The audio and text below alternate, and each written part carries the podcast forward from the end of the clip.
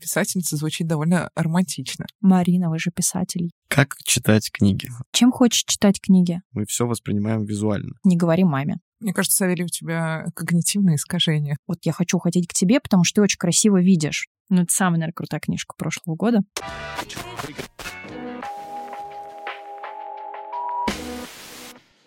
Привет, это подкаст «Вместе». Подкаст, где два психолога зовут гостей и говорят обо всем, что их волнует. Я Александра Безбородова, консультирующий психолог и гештальт-терапевтка, и Савелий Кудрявцев, клинический психолог и психотерапевт. Наш гость сегодня Марин Казинаки.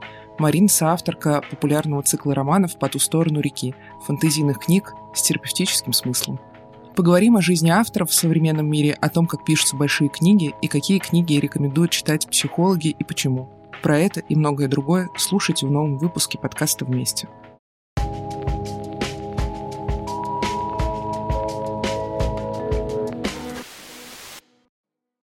Мне бы хотелось начать с того, мне кажется, что ты очень интересная, потому что писательница.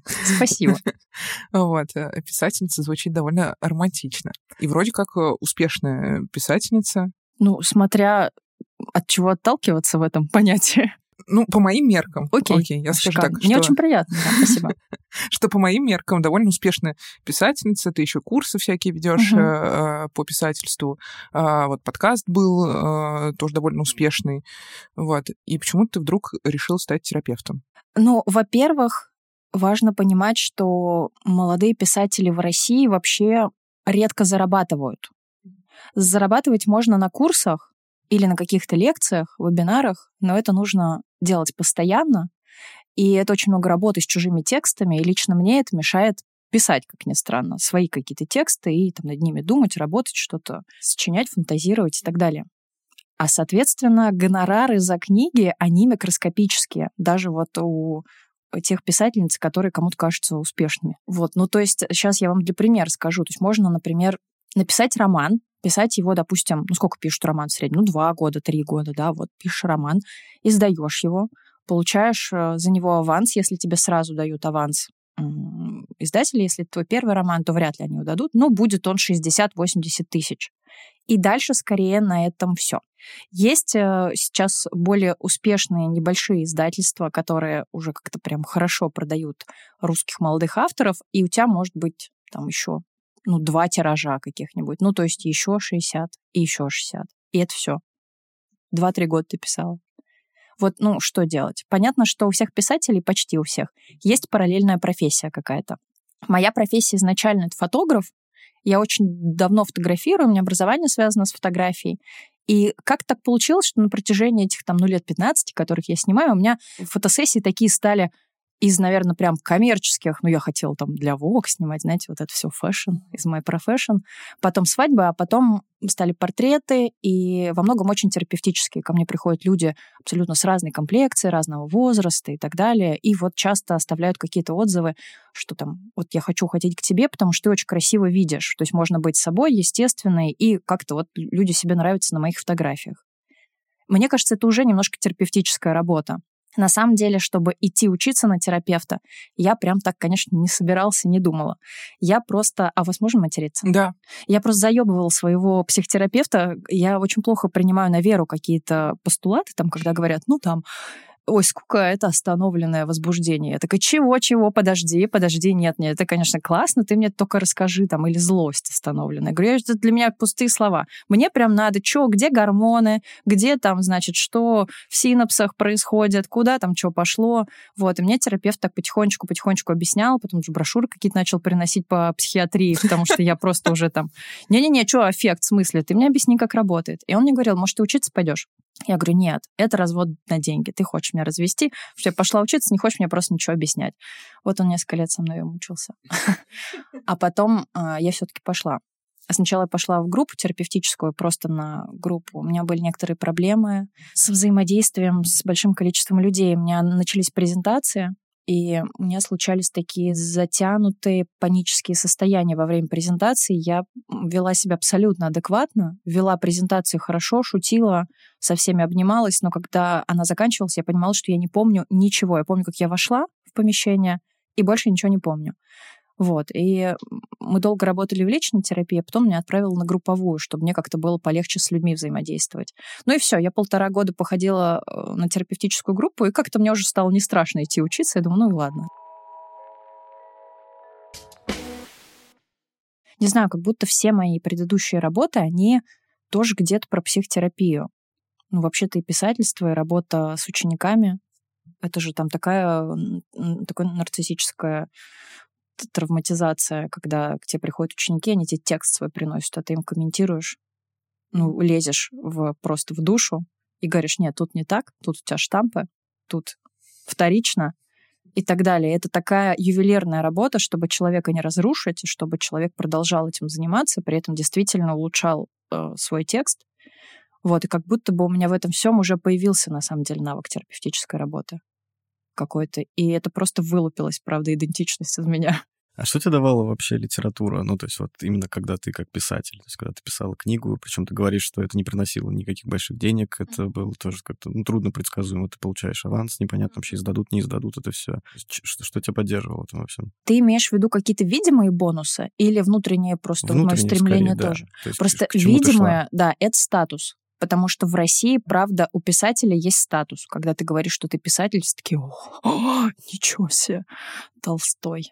Вот. Но это правда, потому что, мне кажется, я этим заработала какой-то кредит доверия, опять же, в соцсетях, потому что я вела соцсети достаточно активно и как писатель, и как фотограф, и часто писала что-то такое около психологическое, не называя это психологическим, mm-hmm. но из-за того, что у меня, получается, есть навык хорошо писать, а у меня получалось что-то до аудитории важное доносить. Это если про видимый такой бонус.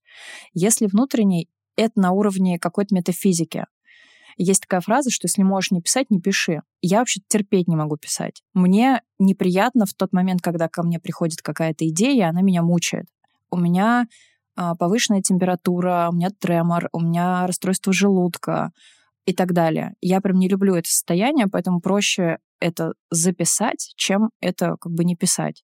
И это странно, потому что, в общем-то, что у меня хорошо продается? У меня продается хорошо серия «По ту сторону реки». Это фэнтезийная серия для подростков. Я не читаю фэнтези. И в целом, когда я начинала писать, я даже не читала литературу для подростков. То есть иногда это бывает что-то не совсем про то, что я от себя ожидаю. Вот оно приходит и просто долбит в голову. Надо просто сесть и записать. Поэтому, ну вот что дает? Освобождение. Просто иногда не могу это не сделать. Сейчас уже умею с этим обращаться терапевтически для себя. Когда а, зашкаливают какие-то очень сильные переживания, я пишу в закрытом телеграм-канальчике такие небольшие этюды, ну вот как маленький постик, вроде как про свои переживания, но каким-то художественным языком, пытаюсь какую-то метафору найти для этого и так далее. И это помогает просто это переживать. Но не игнорировать, то есть не, не отложить, не совсем прям сублимация, а вот я в этом какое-то время нахожусь и осознаю, в чем я нахожусь. И для этого подбираю там вот образ какой-то, еще что-то. Мне тут интересно, почему вот где-то эта сложность э, сказать от своего имени, почему нужно это переводить в литературный язык, фэнтезийный, куда-то еще? Ну, то, что я пишу сейчас про себя, я не пишу в фэнтезийном каком-то ключе. Это прям автофикшн, автофикшн, просто через образы мне интереснее. Ну, то есть я могу написать «мне пиздец страшно», а могу написать это в виде какой-то метафоры, да, какого-то образа там и так далее. Вот. Ну, и тогда, мне кажется, чуть более для меня лично здесь больше ценности как, как искусство, наверное, какое-то. Оно все-таки такое более метафоричное. Правда, этот чатик, блин, мой сам мой с собой никто не видит пока. Но там очень много искусства, ребята, поверьте мне. Просто современное. Интересно, как ложится, что в кабинете у терапевта нужно было, чтобы все все разложили по полочкам и объяснили, как это работает, а, а самой себе как будто не нужно ничего объяснять, а проще через образы да. метафоры. Ну, объяснить-то я могу это как раз на терапии. Я продолжаю ходить на личную терапию, и я ну, изначально мне, правда, интересно, как все устроено, поэтому и мне тяжело на веру принимать какие-то штуки. У меня такое чуть, мне кажется, гипертрофированное критическое мышление. Меня друзья шутят, что я должна себе набить татуировку. А, это когнитивное искажение. Это я им всем все время говорю про что-нибудь. Вот, и поэтому мне когда просто что-то вот абстрактное, для меня психотерапия вначале вот а, оперировала очень абстрактными понятиями, я не знала, что это такое, да, и вот а, поэтому просила все разъяснять. Ну, теперь я вроде как-то знаю там. Можно и А с литературой э, тоже так было, что нужно было сначала понять, как это работает, а потом писать? Наоборот, mm. полностью наоборот. И у меня есть большой страх, что часто ученики, которые приходят на курс и получают вот эту техническую базу, могут на какое-то время выпасть потом из литературного вообще процесса и вообще из процесса писательства, потому что их может сбить именно знание о том, как это устроено. Немножко магия пропадает, и там нужно прям себе дать время и по-хорошему на терапию походить с этим. ну, потому что это разочарование много когда ты понимаешь, что это все строится по законам сторителлинга, по схеме, вот здесь у тебя провал, и вот поэтому вот да, очень хочется так. Ну, это неинтересно. Ты вот описываешь э, литератора, пишущего человека, как-то очень романтично. У меня прям какой-то такой образ. А в, в чем романтика? Так вот это не всего? я описываю, это есть такое ожидание. Я-то как раз вообще так не описываю, никакой романтики абсолютно нет. Мне кажется, люди иногда представляют, что это ты сидишь такой в брюге, у, у открытого окна, у тебя там лабрадор лежит, и ты так нам да, машинки да, да, да. печатные печатаешь, смотришь на реку. Нет. ну, это квадратная жопа нужна, и чтобы тебя кто-то обеспечивал. Вот, и ну, это очень много маяты какой-то, ну, вот в моем случае. Но у меня есть коллеги, которые гораздо легче пишут и которые кайфуют от этого. Но в моем случае ничего романтического нет. Издатели только в последнее время нормальные стали появляться. До этого это, в общем-то, все время вступление в абьюзивные отношения какие-то адские, где тебе еще не платят, э, пытаются постоянно договор какой-то подсунуть лево и так далее. Но нужно во всем разбираться. Тебе нужно самой себя продвигать. Если ты не продвигаешься, то плохо продаешься. Если плохо продаешься, то ты виновата. Вот, это прямо прямым текстом тебе говорят. А кто твоя аудитория? Ну, то есть вообще, у меня есть такая фантазия, что вот сейчас мир сильно изменился. Да. Вот он стал сильно визуальным. То есть мы все воспринимаем визуально. Там это отсюда и кино, сериалы, uh-huh. телефон банально. Это тоже все, все построено на внимание и на зрение, на зрительном анализаторе. Кому нужны uh-huh. книги до сих пор? Мне кажется, Савелий, у тебя когнитивные искажения. Просто ты... Просто Савелий очень много а, работал в видео продакшене. Ну, в диджитале, да. Но у меня такое же когнитивное искажение, потому что я очень много работаю в мире литературы, и мне кажется, что вообще читают абсолютно нормально, все раскупается и так далее. Ну, то есть все хорошо в этом смысле. Книги читают, правда. А моя аудитория — это люди возраста, ну, такой кор аудитории, да, вот прям от 18 до 30, вот, наверное, так. Мне кажется, это в основном люди женского гендера. Если описывать их какие-то увлечения или то, что им нравится, это что-то очень про природу. Это люди, которые каким-то образом любят природу, переживают за нее, может быть, в активизме, в активизме каком-то участвуют или, не знаю, время свое там проводят, отдыхают и так далее. Люди, которым тоже важно что-то визуальное, вот как ты сказал, потому что, мне кажется, они ко мне изначально из-за этого приходят, потому что у меня визуально представлены мои какие-то выдуманные миры, я их там и снимаю, и рисую. А, ну, то есть что-то про эстетику, про природу, может быть, э, про некоторую магичность, но это не про магическое сознание и прям эзотерику, а скорее про эстетику чего-то магического, ведьмовского, такого вот немножко оккультного, может, околоязыческого. При этом Тут как-то очень важно сказать, что это люди достаточно такого современного толка. То есть это не, как, не в смысле, которые прям неоязычники, и давайте вернем Русь, и вот это все. Нет, а такие очень какие-то, которые вот нерв современный хорошо ловят. А ты думаешь о них, когда пишешь э, книгу? Нет. Если буду думать, то не смогу писать. Просто еще тоже литератор, если взять там а, два века назад, не было ни социальных сетей, ни возможности uh-huh. какой-то прямой коммуникации, понятного uh-huh. фидбэка. Сейчас тоже изменилось, и как будто есть э, вот этот страх, да может и не страх, может даже это хорошо, ну, свалиться в попытку uh-huh. удовлетворить свою аудиторию. Вот оно у тебя же понятно, она у тебя собирается в Инстаграме, там, в Фейсбуке, неважно. Uh-huh. И ты прям идешь за тем, что они хотят. Так можно. Если ты чуть легче пишешь, если чуть легче процесс вот письма дается, и ты понимаешь свою аудиторию, ты будешь более коммерчески успешным э, писателем. Это правда. А, издатели даже предлагают на заказ что-то написать за вообще-то неплохие деньги. То есть там будет гонорар сильно повыше. Если ну вот у меня есть какая-то аудитория, и я знаю, что я могу к нескольким издателям прийти и сказать, я знаю, что для этой аудитории написать, готов написать. Мне дадут ну, договор, в общем, со мной его заключат, и окей. Я просто не могу так сделать. Ну вот у меня так не получается. Если оно изнутри не, вот так не пришло, я не могу написать, мне как-то не, и неинтересно это делать, и сил на это нет, как будто мотивации недостаточно. А так, в целом, да, те, кто более такие хваткие, более легкие в этом смысле, правда, могут это учитывать. Угу. И это классные бывают проекты очень. Вот у меня у коллеги, например, такая была коммерческая книжка, и очень хорошо продается. И, ну, в целом она классная. Это классная книжка. Это не дурацкая какая-то литература такая формульная, типа я там написал для аудитории, и все, продал и забыл.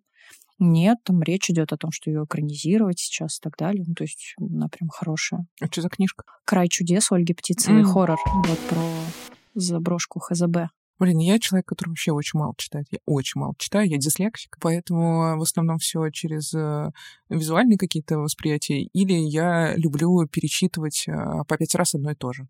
Ой, это мое вообще самое любимое развлечение. Дочитать книжку, открыть заново и опять читать. Единственное, что я там э, не перечитываю, это всякий науч-поп. Но науч-поп я читаю только, ну, всякий по психологии. И начала его читать не так давно, ну, где-то, может быть, года два-три назад. А, как раз когда пошла учиться на гештальтерапевт, ну, продолжала уже учиться на гештальтерапевт, когда я стала понимать, что я точно буду работать. Вот uh-huh. тогда я начала. И начала я с э, идеи о том, что я буду эти книги рекомендовать э, клиентам, потому что большинство клиентов, ну не большинство, но часто такая история происходит, что клиент приходит и говорит, а что бы мне почитать? Вот, в своей практике я рекомендую ровно одну книжку в основном. Это «Азбука эмоций» Наташи Кедровой. Лучшая книга по гештальту. Опять у нас уже второй подкаст, мне кажется, реклама этой книжки ну, где просто объясняется, что такое эмоции, причем это для детей написанная uh-huh. книга. Uh-huh. Очень клевая, с э, прикольными иллюстрациями и прочим. Столкнулась я э, в итоге, в итоге, когда я почитала весь этот э, научпоп и про выгорание, и сексуальный интеллект, и там что там достаточно хорошее, э, ну, короче, куча-куча всего, то, что сейчас э, супер популярно, почитала и поняла, что проблему моих клиентов это вообще никак не решит. И тогда я не понимаю, зачем вообще существует э, научпоп. Ну, чтобы, чтобы что? По психологии? Да, по психологии. Но моя идея в том, чтобы информировать, чтобы в какой-то доступной форме в одном месте получить некоторый набор знаний, которые может, ну, могут подтолкнуть к каким-то размышлениям или, опять же, к походу на психотерапию. Но мне кажется, вот психотерапию заменить они не могут вообще никак, эти знания. То есть это просто скорее вот мне, чуть-чуть про себя понять. Мне, кстати, кажется, что чаще всего это даже э, усугубляет э, то, что есть. Как будто Думаешь? Бы. Я думаю, что да. Потому что э, читают все про каких-нибудь нарциссов, э, и если это котик-невротик, то он придет и скажет, о боже, у меня нарциссическое расстройство личности, или у меня ПРЛ, у меня биполярка, у меня депрессия. Хотя это очень сложные диагнозы, которые ставятся только психиатрами. Это хорошо, если этот человек в терапии находится находится, uh-huh. и терапевт ему объяснит, о, не, мы хорошие, типа, иди тогда к психиатру, если так думаешь, ну вот там тебе uh-huh. полегчает. Нарциссическое расстройство личности я точно ни разу не, не встречала. Это... Ну, то есть они некоторую нарциссическую травмированность э, этой части воспринимают сразу как расстройство конечно, личности, конечно, и все. да. Вот. Ярлык а, и, и, и вот я думаю, что если человек э, без терапии почитает такую книжку, что реально может стать даже хуже. Ну, как бесполезная самодиагностика, мне кажется, просто снять тревогу. Ну, то есть вот у меня есть какое-то предположение, мне кто-то сказал, что все мои проблемы проблема от того, что я там нарцисс, пойду куплю книгу про нарциссизм, сейчас все прочитаю, все пойму, и как мне будет хорошо. Зачем мне идти к терапевту? Сам прикольно, что я как раз из этих self-help э, книг, или, может быть, они не все self-help, а люблю как вот две книги про нарциссизм. Они крутые, но мне кажется, что, ну, как минимум одна из них, она вообще для терапевтов, а не для клиентов. И то есть, правда, может быть даже прям фиговенько так, если человек не в терапии, ее прочитает, прям ему будет очень грустно. Давай накидаем книг, какие-то книги. Ну, мне нравятся «Хрупкие люди», она достаточно лайтовая, а следующая — это «Мир нарциссической жертвы». Я вот ее больше всего люблю, но вот мне кажется, она для терапевтов просто, чтобы поддержать идентичность терапевта и показать, что вот так, да, можно работать с людьми с нарциссической травмой, и вот столько примерно лет на это понадобится. И вот у меня вот такие были кейсы, такие вот удачные, такие вот не очень удачные. Вот посмотрите. И мне было прям, я прочитала, думаю, вау, все, нормально, не страшно. Ну да, я тоже люблю э, читать э, психологический научпоп. А, самая моя любимая, кстати, про ПРЛ. Это «Я ненавижу тебя, только не бросай меня». А, я знаю такую книгу, я еще и не читала. Вот я как раз мало пока читала научпопа психологического. Там офигенно. И вот, кстати, мне кажется, что она реально может быть полезной, но не для людей, у которых ПРЛ, или которые думают, что у них ПРЛ, а для людей, скорее, которые живут с теми, у кого, возможно, ПРЛ. Потому что там прям четкие инструкции. Там прям четко объясняют, почему это происходит, из-за каких травм, что там вообще в голове у этого второго, возможно, происходит, и что делать, чтобы остаться э, рядом и не помереть. Ну, звучит круто, да. Я Психологическая литература себя... вообще клевая. На самом деле, она очень все супер разная. То есть есть, например, там Ялом, которого может прочитать вообще любой и понять, ну, в целом такая полухудожественная Ну, литература. вот я Ялому рекомендовала, да, читать. Да, какой-то лайт. Мне еще очень нравится, вот я сейчас как раз ее искал, несколько раз даже, по-моему, читал, это Оливер Сакс, человек, который принял жену за шляпу. Это супер классная книга, он невролог, э, и она как раз тоже понятным языком написана, но при этом она не пытается быть прям излишне художественной. То есть этот человек действительно описывает там реальные клинические случаи, но делает это интересно и понятно, так что ты вот понимаешь, что есть этот стык психиатрии, неврологии, и это прям супер круто. А есть те, кто идут, например, сразу во Фрейда и не в какие-нибудь там сновидения, а сразу в какой-нибудь супер хардкорные книги или там берут Перлза, эго, голод, агрессия, читают и приблизительно третьей странице Мне кажется, надо сжигают. Лакана сразу еще брать. Да, да, да. И, и здесь как будто, ну, мне так видится, что есть запрос на то, чтобы вообще какую-то эту маршрутную карту как литературой психологической пользоваться, как вообще в литературе ориентироваться. Ты, ты как вот можешь свой совет дать как литератор? Как в этом ориентироваться? Ну, научпоп, он все-таки к художественной литературе не сильно близко стоит, поэтому как литератор-то я тут скорее что-то универсальное не скажу. Просто от запроса отталкиваться, это опять же все в очень терапевтическую тему возвращается. Сначала понять, зачем тебе это читать, ты что хочешь. Хочешь просто избежать психотерапии, прочитать книжку и решить свои проблемы, нет, так ни одна книжка не поможет сделать. Ну, потому что, ну, не поможет. Если просто что-то узнать и на каком-то простом человеческом уровне, ну, вот что-то все говорят вокруг ПРЛ, ПРЛ, что такое, блин, ПРЛ? Вот возьму, почитаю. Просто не копаться, не у себя искать. Ну, вот интересно, вокруг друзья-психологи, а ты нет. Вот хоть немножко, да, в теме, чтобы быть. Вот можно, да, тогда научпоп. А если это уже Фрейд, Перлз, Лакан и так далее, но это уже же профессиональная литература, в принципе, не очень понятно, зачем она просто человеку, который не в психологии.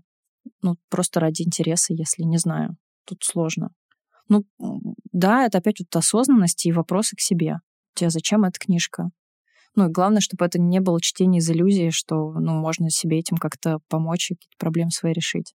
Ну, кстати, из идеи э, помочь как-то или чтобы человек лучше понимал какие-то свои процессы, я чаще рекомендую не научпоп читать всякие, а всякую художественную литературу. Вот, очень разную рекомендую.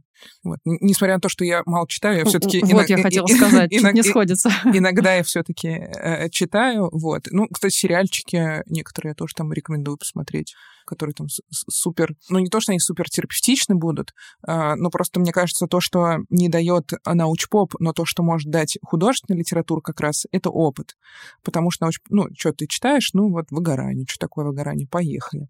А, вот тебе все объяснили, как это работает. Опыта ты никакого не получил, никак это... никакие новые нейронные связи не появились, а искусство, мне кажется, в этом плане как раз а, может дать тот опыт, который... Ну, или помочь допрожить э, то, что не прожито, или там увидеть, что, блин, а я такой не один, вот там, uh-huh. э, не знаю, литературный герой думает э, так же, как и я, или такой же опыт пережил. Что ты рекомендовала из последнего? Ну, или, может, что-то яркое такое вспомнишь? Ой, ну, мои вкусы весьма специфичны. Самое последнее, то, что я рекомендовала, это прочитать «Дом в котором» потому что там очень... Я вообще его недавно сама перечитывала. Вот. Э, и вот сейчас второй раз перечитываю. Это вот у меня новый запой. Но рекомендовал не потому, что я там а, перечитывала, а потому что там очень хорошо показаны групповые процессы. А, как вообще э, люди себя ведут в мире, как распределяются роли. Из-за того, что в книге там очень... Ну, если вкратце, это книга про детский интернат, а, где дети-инвалиды, вот, и они живут очень закрытым, ну, вакуумным таким сообществом. И там прям вот как у нас на обучении рисовали вот эти вот все роли мы, а, вот прям как по книжке сделано, как эти роли распределяются, как они меняются, кто лидер, кто не лидер, истинный лидер, э, теневой лидер. А, вот все эти штуки прям там хорошо показаны. Я про понимание групповых процессов э, рекомендовала вот эту книжку читать. Вот, книжка крутая. Это правда, я очень люблю. И там прям некоторые диалоги, я, кстати, была удивлена, что я написал не терапевт, потому что некоторые диалоги оттуда взяты, как будто это э, просто терапевтическая сессия, и это прям терапевтические интервенции такие там идут. Очень круто. Я знаю, что у меня есть знакомые терапевты, которые вот как раз рекомендуют, я не знаю, правда, кому именно рекомендуют, я как-то стесняюсь и не спрашивала. Мою вот эту серию «По ту сторону реки», про которую я говорила, такую магическую, про подростков, там просто про взросление и про инициацию подростковую, ну, в таком магическом сообществе, но в целом, и про при природное волшебство.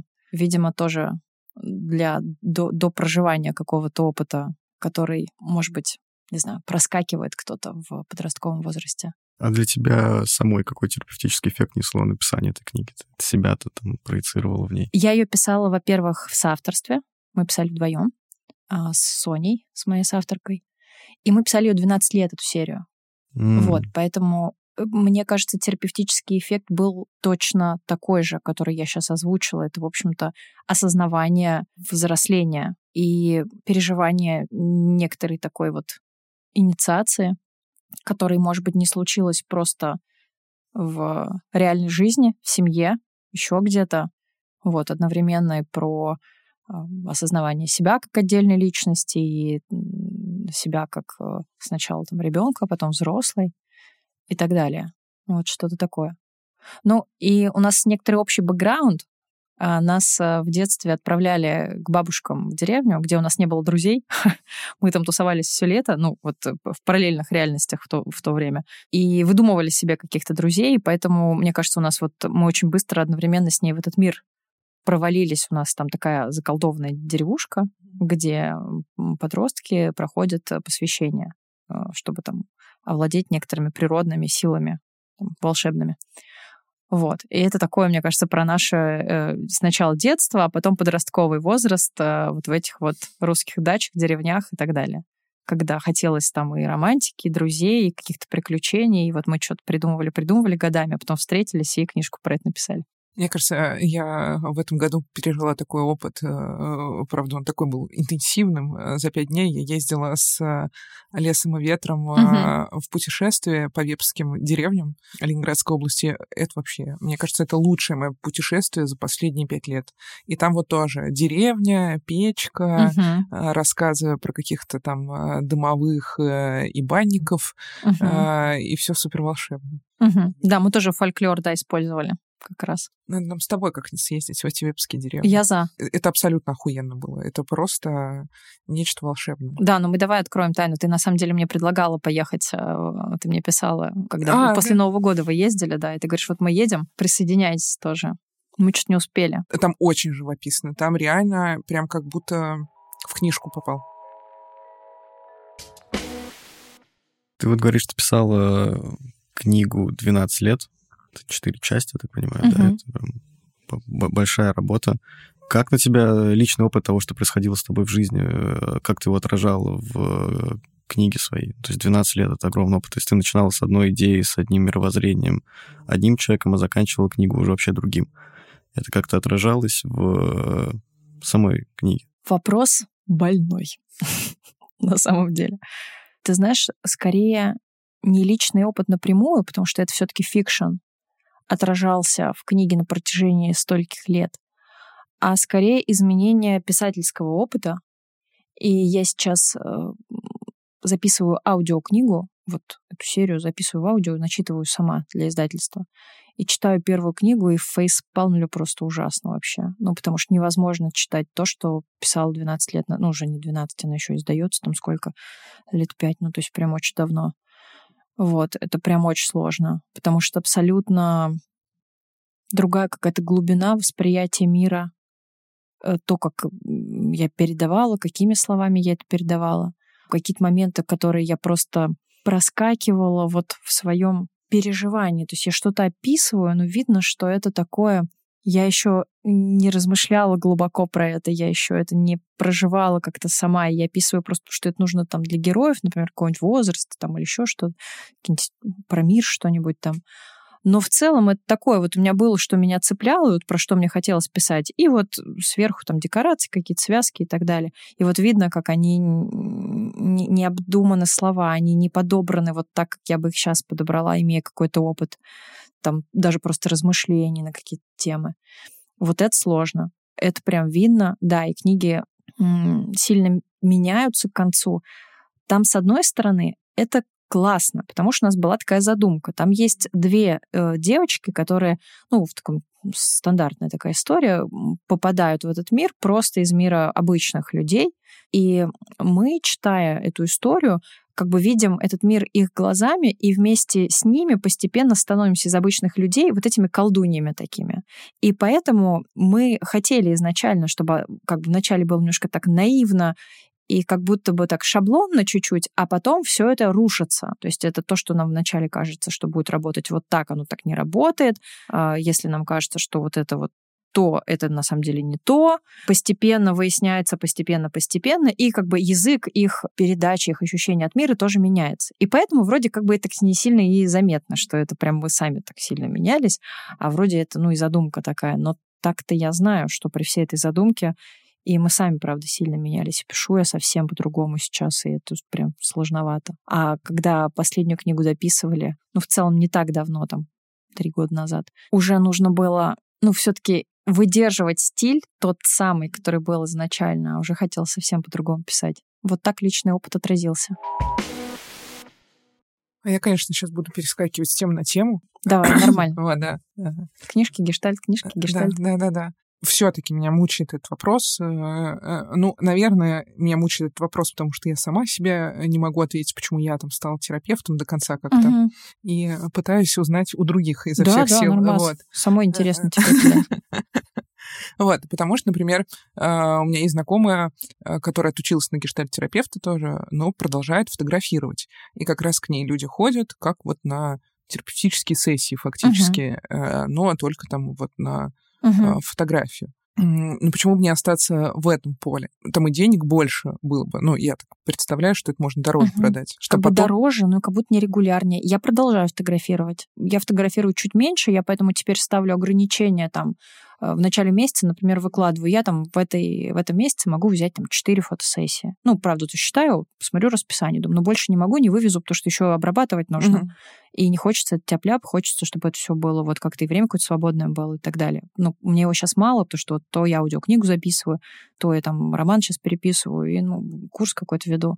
Вот. И, ну, у меня сразу как бы уходят эти слоты этих съемок. То есть у меня сразу бронь, в общем-то, есть а, от людей, которые хотят фотографироваться. Но у меня есть сейчас идея как раз слияния этих двух э, медиумов, знаешь, и хочется перерасти в какой-то большой проект, соединяющий в себе фотографию и терапию. Я пока думаю о том, как это может быть, что это может быть. У меня есть уже там небольшие идеи, но пока их не хочется озвучивать, потому что они очень зыбкие. То есть это не такое, вот что я примерно там уже как-то понимаю, а прям совсем вот это, «А, может, вот так, может, вот так, может, вот так. Ну, короче, какое-то совмещение, это, наверное, скорее всего, будет что-то какое-то много, несколько часовое какое-то взаимодействие, где будет это все представлено.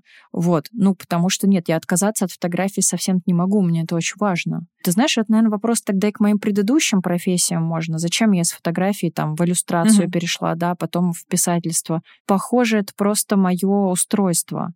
Мне нравятся разные какие-то вещи, при этом для меня это не значит, ну, занятия разными вещами. Для меня это не значит, что нужно от предыдущей полностью отказываться. Я, с одной стороны, понимаю ограничения, что тогда по чуть-чуть времени на все, но пока что как-то в этом удерживаюсь. Ну, то есть я не планирую, что я буду супер э, зарабатывающим, суперизвестным фотографом, и в каких-нибудь топ-100 фотографов Москвы меня нет. Хотя, может быть, у меня и была эта возможность, когда я там свадебным фотографом работала давно, вот, но, но только им. Но как-то меня это не сильно беспокоит видимо, какая-то такая сфера, в которой вот мое нарциссическое стремление туда не направлено. Ну, окей, я просто нормально фотографирую, и люди нравятся себе на моих фотографиях, и мне нравится с ними взаимодействовать в процессе а фотографирования. Если, а если все-таки к терапии возвращаться? Вот как будто то же самое, вот оно mm-hmm. перетекло, mm-hmm. понимаешь, Перетекло. вот как будто одно и в другое перетекло, и, и все. У меня к тебе практический запрос. Давай. Как читать книги? У меня есть э, фетиш или фетиш, э, не знаю, простите. А, я люблю выбирать книги, я люблю их покупать, я очень люблю планировать, как их прочитаю, и не читать их. И у меня просто огромное количество убитых деревьев. Э, и что с этим делать, непонятно. Ты зачем хочешь читать книги? Какой правильный вопрос. Э, я себя тешу тем, что мне нравится сам процесс э, покупки. Он меня уже устраивает. То, что я купил, я как будто уже все, я прочитал, как-то как повзаимодействовал с этой книгой, и дальше уже как будто это не настолько важно. Но из какого-то интереса узнать, посвятить время вот этому полумедитативному процессу чтения — и вот он есть в моменте, и он как будто реализуется через поиск, что почитать, а не через посредственное чтение, которого я, я и хочу в этой своей, ну, там, а фантазии. И до чтения никогда не доходит. То есть, в принципе, даже в тот момент, когда я выбираю, а что бы там мне купить еще, я вот это хочу почитать, это очень прикольная книга, блин, ее бы купить. У меня в этот момент уже стоит книга, которую я покупал с точно такой же мыслью неделю назад. Ну, типа, и что, что со мной не так? У меня просто нет сакрализации книг и чтения.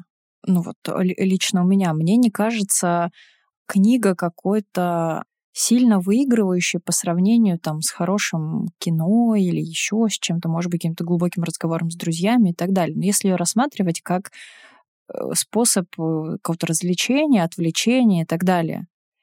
Поэтому ну, если ты прям хочешь все-таки читать книги, да, и вот вопрос прям все-таки как, как читать, тогда наверное, придется их в голове немножко поделить тоже на книги с разной задачей, потому что есть книги, которые чуть более увлекательные, они такие как раз созданы для эскапизма. Это как раз когда ты хочешь эм, хорошо отвлечься, в эту книжку упасть, вот в ней побыть, приключения какие-то переживать, и потом вынырнуть э, и пойти свою быструю жизнь, вот дальше жить, да, там с одного места на другое перебегать, подкаст записывать, там какие-то проекты придумывать и так далее. И тогда тебе лучше выбирать книжки, которые в прошлом тебя так захватывали. Ну, для кого-то это будет там фантастика, для кого-то это будет что-нибудь приключенческое, там антиутопии какие-то и так далее. Их, правда, много, и вот э, с этой целью их и можно там современные какие-нибудь, не знаю, там антиутопии или что-нибудь, фантастику, фэнтези покупать, читать детективы, да, опять же. Книжки про попаданцев. Книжки про попаданцев, ну, они часто бывают фигового качества, да. Мне кажется, как какие-нибудь лучше более там а, а, актуалочку какую-нибудь Наоми Олдерман. Это, там, был силу. сарказм. Да, да. Ну, я как человек, написавший, в принципе, серию про попаданок двух, поэтому нормас. Можно. Но они будут захватывающие, тебе будет в них легче влиться. Ты такой открыл, ну, сейчас попробую, типа, да, вот это вот. И ты, правда, провалился. Скорее всего, ты провалишься и какое-то время медитативно посидишь с книжкой. Если же ты хочешь эм, для какой-то интеллектуализации именно, ну тогда у тебя не полу... тебе нужно на это выделить время. У тебя не получится ее купить и так где-то между делом открыть, там, Набокова какого-нибудь, да, и сейчас чуть-чуть так читануть, и пойти там его метафоры цитировать. Ну, так не получится, потому что это совершенно другая литература, она про другое, для другого, она про глубокое погружение, про то, что ты откладываешь, осмысляешь, а у тебя так, нет, не так, вот там, не знаю, еще что-то. Есть потрясающая история, как я читала Набокова. Набокова и Довлатова я так прочитала, какое-то собрание сочинений, не знаю, там какие-то uh-huh. томики, я не uh-huh. шарю. А, и Набокова, это Лолита была, я гадала по книжке. Uh-huh. Я каждый вечер, я э, не могла читать, потому что меня дико бесила сама книга, uh-huh. но почему-то, э, типа, оставить ее на полку и забыть про нее у меня тоже не получалось. Э, поэтому я бесконечно по ней гадала. Uh-huh. И так вот кусочками я прочитала а, Довлатова и Лолиту. Прикольно. Так что так можно читать. Да, я очень люблю да. Набокова, но вот, например, у меня нет э, ну, это жесть. времени. Я не читала все собрание его сочинений, хотя это моя мечта. Ну, потому что вот последний раз, там, не знаю, когда я читала подряд, вот, чтоб села и прочитала от корки до корки, я читала «Дар», и я пробовала его там, условно, ну, вот в своей жизни, там, в метро, еще где-то. Я так не могу. И потом получилось... Я ездила в путешествие с папой. Это ошибка. Это очень сложно. Вот, но последнюю часть путешествия мы жили там дней пять или, может быть, неделю, э, типа на острове. И вот мой папа ходил там гулять, а я просто по вечерам сидела одна, что он уходил. У меня папа такой болтливый, он постоянно там трепится. Вот, и мы договаривались, что он ходит гулять один, вот, чтобы не доставать меня. Я просто сидела вечерами на балконе, вот смотрела на это садящееся солнце там на острове, и вот я прочитала «Дар». Вот так можно, вот так ты его прочитаешь, ты как бы, это будет прям кайфово. Но Хотя есть люди, которые могут это осилить там в метро, в перебежками между работами, но, возможно, ты нет. Вот я тоже нет, не могу. Я не могу так вдумываться, не могу так погружаться. Это как э, в метро за 10 минут надо сессию терапевтическую провести с кем-то. Ну, это же хрень какая-то, это же невозможно. Вот. А, ну да, но есть книжки, которые чуть-чуть для другого. Не значит, что они там для каких-то тупых там или еще что-то. У них просто, мне кажется, цель другая. Раз, развлечь. Там будет сторителлинг такой цепляющий, будут везде клиффхенгеры, чтобы тебя вот не отпустить. Вот, будет что-то такое немножко фан-сервисное. Тут любовь чуть-чуть, тут секс немножко, тут вот как опасность. Вот. И тогда ты их просто разделяешь, ты для чего сейчас хочешь почитать. И вот так. Не просто все прикольные книжки берешь, покупаешь. Хотя, если тебе нравится покупать, покупай все, что. Поддерживай авторов. Главное, русских молодых покупай авторов. Да-да-да, куплю твои книги все. Спасибо. И не прочитаю. Но я сделаю все возможное, чтобы чтобы прочитать. Я могу поделиться двумя тупейшими э, способами, которые я для себя находил, чтобы заставить читать книги. У меня есть, как не э, надо? Да, как не надо. Вот два, два тупых способа. Но у меня есть каждый день планировщик дел онлайн, э, который синхронизируется между всеми устройствами, по всем задачам, всего-всего-всего. Я туда добавил повторяющуюся задачу э, чтения она должна повторяться. То есть я ее могу убрать из планировщика, то есть я нажимаю, когда я прочитал. Там, мне было задать 30 минут, допустим, чтение 30 минут. Я ее могу убрать, и она сразу перекидывается на следующий день. В итоге у меня в какой-то момент я просто обнаружил, что это просроченная задача уже неделю, которая меня бесит. Я просто хожу злой, меня она раздражает, потому что она меня убивает всю гармонию того, что я и так ничего не успеваю. Еще вот это чтение с Анной 30 минут. Так делать не надо. Второй способ. Э, есть прикольная тайм-менеджерская штука. Помидорка. Помидорка, да а, собственно, 25 минут включаешь, ни на что не отвлекаешься, и э, читаешь книгу. Мне хватило ровно на три дня, после чего... Что за бред? Зачем ты над собой так измывался? Это реально, это какое-то мучение. То есть есть какая-то идея того, что... Ну, это еще идет, наверное, из какого-то детского стыда, когда тебе все время... Надо читать. Да, да, да, надо читать. Ну, не люблю я читать. Ну, типа, ну, я люблю читать в свое удовольствие. А вот у тебя из детства то, что вот, окей, ты должен читать литературу. Еще вот эта литература на лето, ты такой, ты ее не прочитал, ты, гон, ты говно просто. Ну, вот как ты мог не прочитать это все? Ты должен это знать. Почему еще ебаная капитанская дочка не прочитана? И вот это сохранилось во мне до сих пор. То есть я такой, блин, ну... А ты перед сном можешь читать? Ты перед сном вообще залипаешь в телефон, например? Не, я включаю телевизор, засыпаю под него. А, Ютубчик. Вот Ютубчик. Ну вот э, с некоторыми работает, когда такую привычку себе вести именно перед сном, там 20 минут, например. Но тогда тоже я бы посоветовала какую-то книжку взять вот более увлекательную может быть, что-то приключенческое или романтическое, наоборот, ну, такое вот не о судьбах человечества, да, и о глубине человеческой души, а вот так как-то, ну, развлекательно это было. Не знаю, мне я люблю такие книжки. Я люблю такие сериалы. Сериалы, да, классно. Ну, то есть сейчас книга конкурирует напрямую с Netflix, условно говоря. Да сейчас все с Netflix. А ну да, ну то есть я имею в виду, что когда мы рассматриваем TikTok или Netflix, тут еще нужно поспорить, кто выигрывает. А все-таки, если рассматривать книги и Netflix, то Netflix это легче победить в этой битве. Поэтому и, и это нормально, это просто данность нашей, нашего времени. Меня, кстати, не заставляли в детстве читать. А, мне мама пересказывала. Ну, меня мама прочитала всю э, э, там, классическую литературу, а, и мне когда что-то надо было писать идти какое-то сочинение по какому-то гранатовому браслету, который я в глаза не видела, который я прочитала уже гораздо позже, охуела, зачем это вообще читать детям, просто что это за бред, за что просто, как ребенок там в 14 лет понять, что там должен. Э, но не суть, вот. И мне мама просто пересказывала, а, а я потом шла и писала сочинение. У меня всегда было 5-2. Что почти 5-2? 5-2. Ну, э, за содержание 5, за орфографию 2. А. Я не умела грамотно писать. Ну, я не умею. Ну, и нахрен не надо. Ну, я тоже не сильно грамотно пишу. У меня немножко проблема с внимательностью, но для этого есть корректор. Иногда так пытается кто-нибудь меня пристыдить за какие-нибудь описки в постиках. Марина, вы же писатель. Я говорю, ну да, но я же не корректор. Слушай, можешь э, сказать э, про какую-нибудь книжку, которая на тебя вот произвела супертерапевтичный эффект? Что ты так, такая прочитала и такая, вау, вот это я вообще как все сейчас поняла и осознала. Как все сейчас поняла?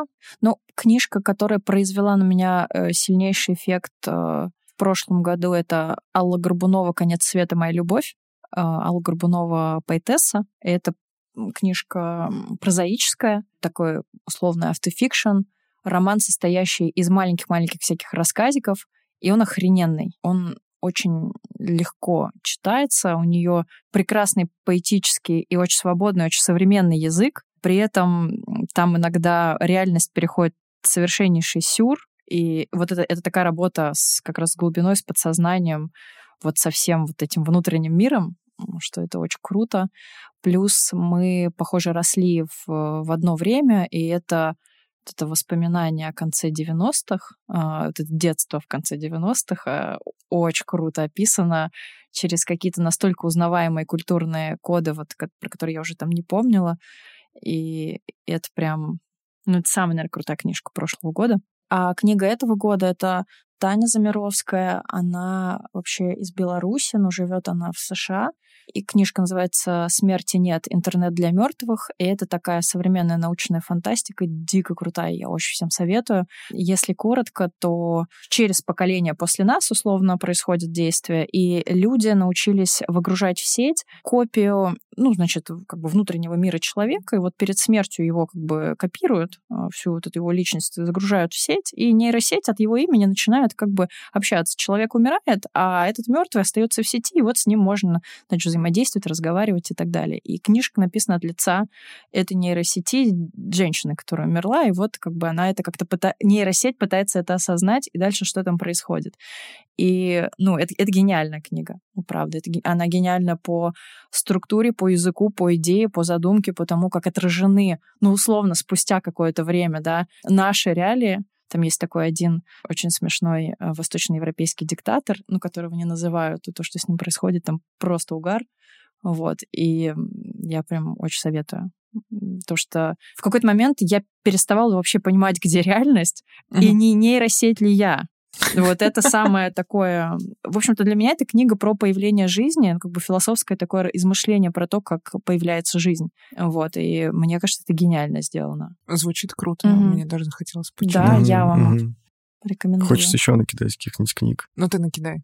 Э, что такое ты читал, что все прям такой вау, нифига себе? Э, на меня впечатление произвело э, Сартер, его тошнота, и, в общем, это такая, да, одна из книг, которая мне сильно запомнилась. А последнее, что я прочитал из художественной литературы, это была Сидхартха Гёса.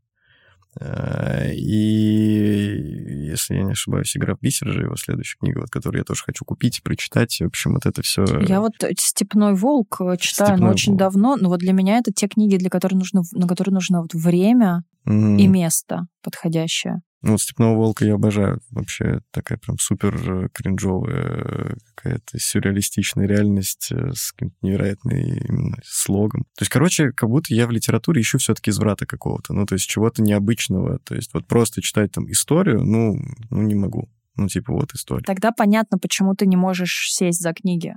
Это, правда, книги, которые требуют большего пространства. Mm-hmm. Тебе нужно что-то как будто убирать тогда из своей жизни, чтобы туда mm-hmm. впихнуть вот это, это такая махина. Для этого нужно, ну, время. Не потому, что ты медленно читаешь, в смысле, а в смысле, И это там, тоже, да. Да, но там еще и как бы какое-то осмысление, и они, ну, ресурсозатратные. Угу. То есть ты, когда читаешь, ты какую-то работу внутреннюю большую проделываешь. Вот, от которой тоже потом можно отдохнуть, лечь, полежать. Ну, если говорить про психологическую литературу, э, вот из нешаблонного мужчина, который принял э, женщину за, э, жену за шляпу, вообще супер, супер книга. Прям очень классно. Именно из легкого, именно из лайта такого вот, что почитать психологического. Елом, все что угодно в целом.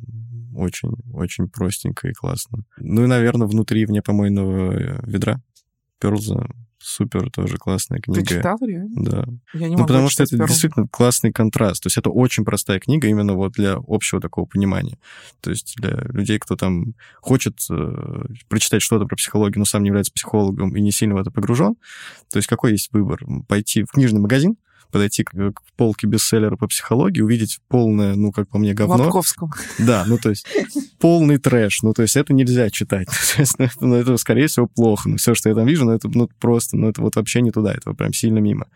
А это такой действительно клевый шаг к тому, чтобы вот уже начать понимать более сложную э, там литературу. Того же Перлза, только уже эго, голод, агрессия. Там, потрясающая книга, но ни хера не понятно. Которую я никогда не прочитаю. Я так чувствую, что, что я что-то про нее все время слушаю, и я ее раз пять пыталась ну, она... читать, но она зубодробительная. Это... Она до неадеквата сложная, реально. Прям вот, э, ну, тебе реально сложно ее читать. то есть очень-очень сложно. Поэтому вот есть такие вот точки входа даже в тему там психологии той же. Вот он так прикольно. Я бы вот это порекомендовал. Я еще тогда одну порекомендую давай. с художки, давай. ладно? Да, давай, да, ты, да. Ты так уже три назвала, думаю, так я тоже тогда могу еще назвать. А это литературный сериал на букмейте он есть. Мне кажется, ну, скоро должна будет выйти какая-нибудь бумажная книга, потому что обычно они так делают. Автор Саша Степанова. Книжка называется «Не говори маме» ну, литературный сериал. Сейчас ее можно читать целиком, просто выходила в сериальном формате, когда выходит глава, потом через неделю еще глава и так далее. Там все комментируют, ждут, и вот это все. И это современная реалия, история девушки, такой Янка Далт, э, там юная девушка, главная героиня, и очень много социалки. У этой героини молодой человек, недавно убитый, э, занимался убийством бездомных людей.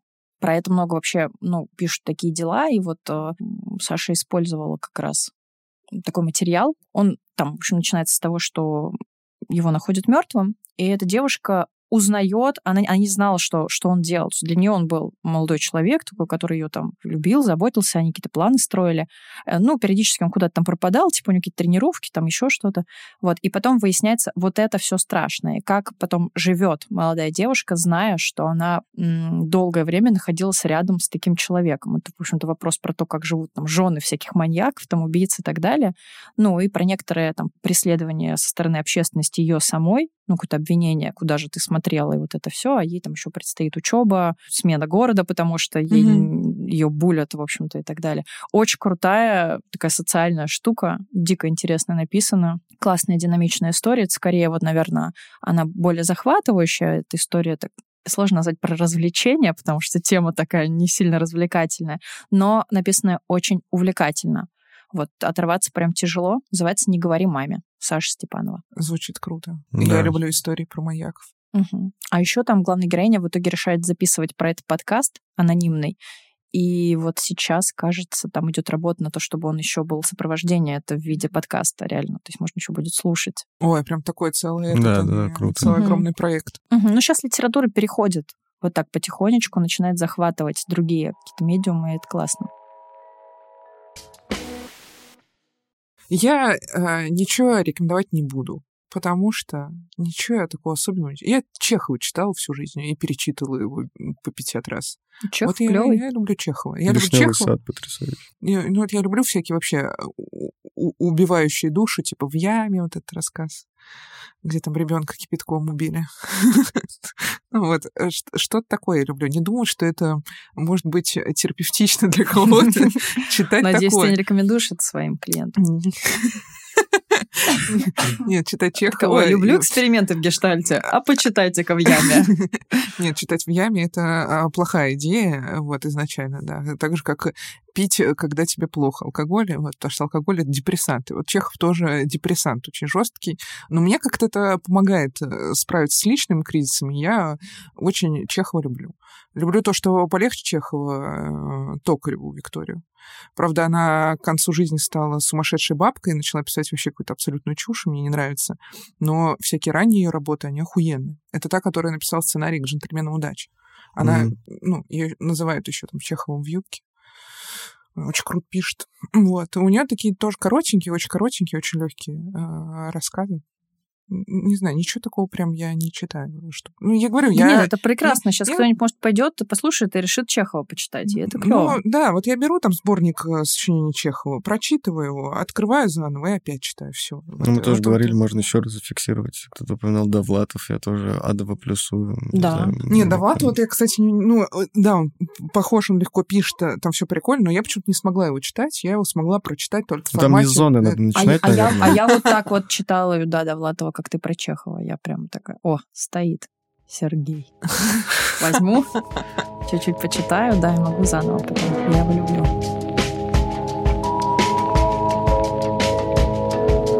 Вы только что послушали выпуск подкаста «Вместе». Подписывайтесь на наши соцсети, ссылки указаны в инфобоксе. Ставьте оценки, оставляйте комментарии, если это позволяет платформа. Так вы поможете нашему развитию и сделаете нас чуть счастливее.